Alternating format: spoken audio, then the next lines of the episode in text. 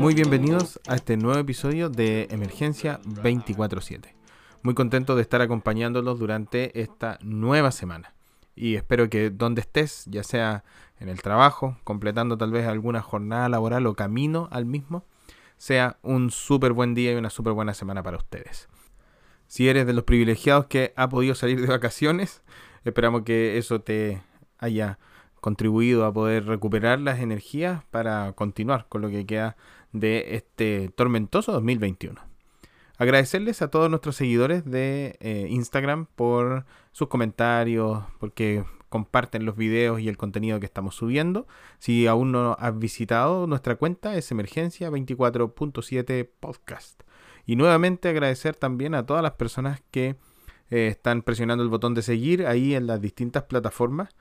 Estoy muy contento porque ya en Spotify tenemos más de 1200 seguidores y eso nos llena de energía, de ánimo para poder seguir preparando contenido para cada uno de ustedes. Los invito también, si es la primera vez que están en el show, a que vayan a los episodios de la primera y de la segunda temporada para que puedan escuchar o reescuchar los temas que más les han gustado. De hecho, en esta oportunidad les recomiendo que vuelvan a escuchar el episodio que hicimos sobre la evaluación clínica el episodio número 22 de la primera temporada, ya que en esta oportunidad quiero conversar con ustedes sobre la utilidad del electrocardiograma como elemento diagnóstico y guía de tratamiento para distintos pacientes en los escenarios de urgencia y mostrarles después al final un estudio en el, el uso del mismo en escenarios prehospitalarios me parece que es importante que podamos tener una mirada en la cual vamos a mezclar elementos de eh, la evaluación clínica asociados a este instrumento que tenemos al pie de la cama del paciente, hoy en día muy rápido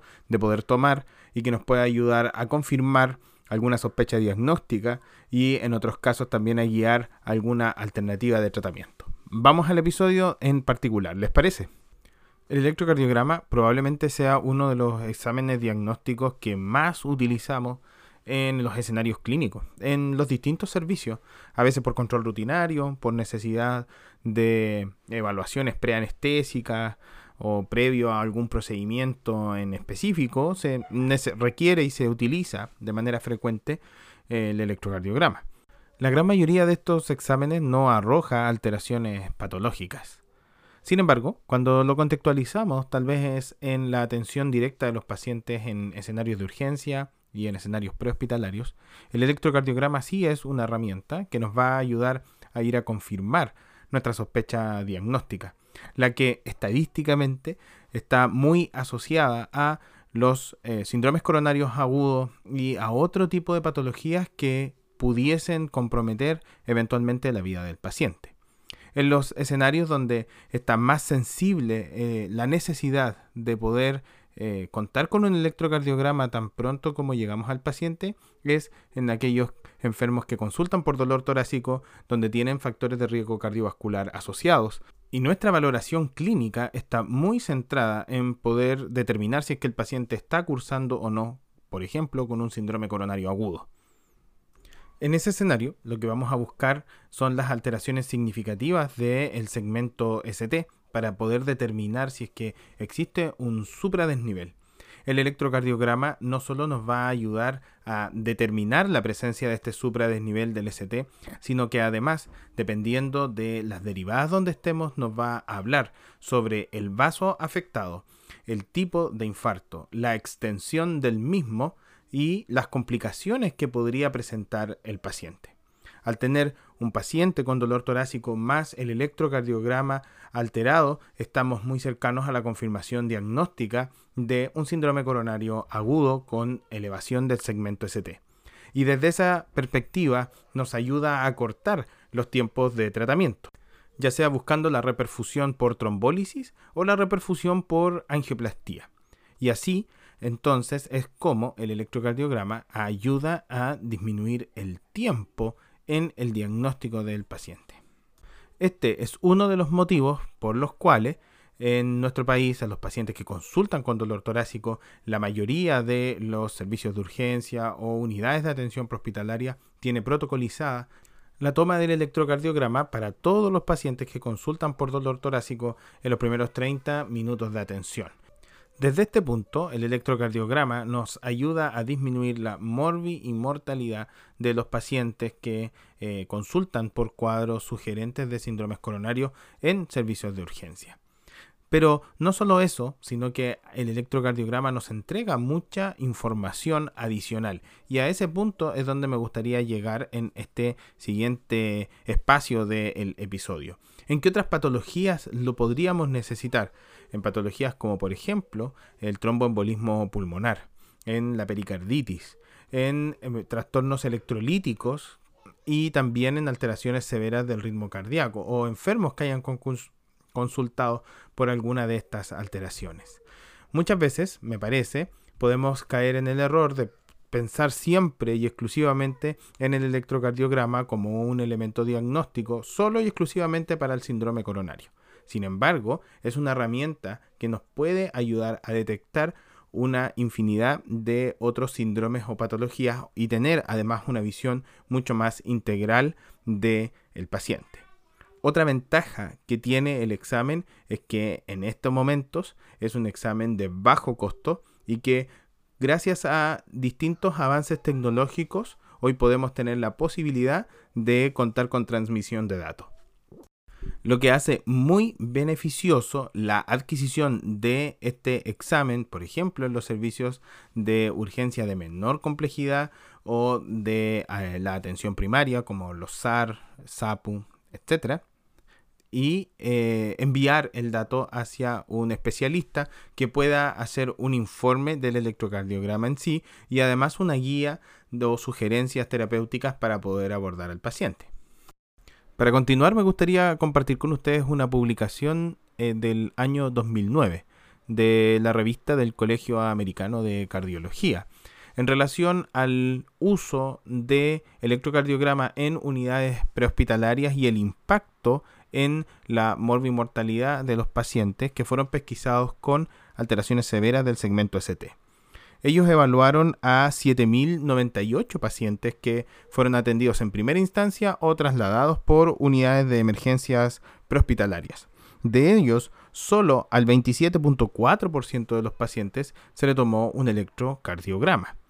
Ahora, los resultados interesantes dentro de los que eh, pudieron ellos eh, encontrar es que el solo hecho de contar con un electrocardiograma con alteración del segmento ST en escenarios prehospitalarios redujo el tiempo en el tratamiento.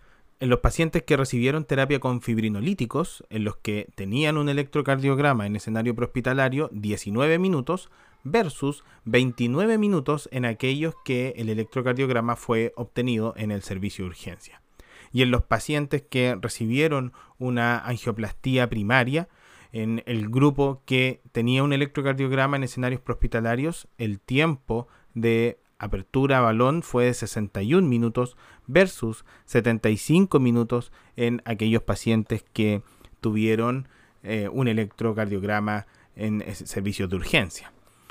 El análisis erróneo sería pensar de que el electrocardiograma no hay que hacerlo en el servicio de urgencia.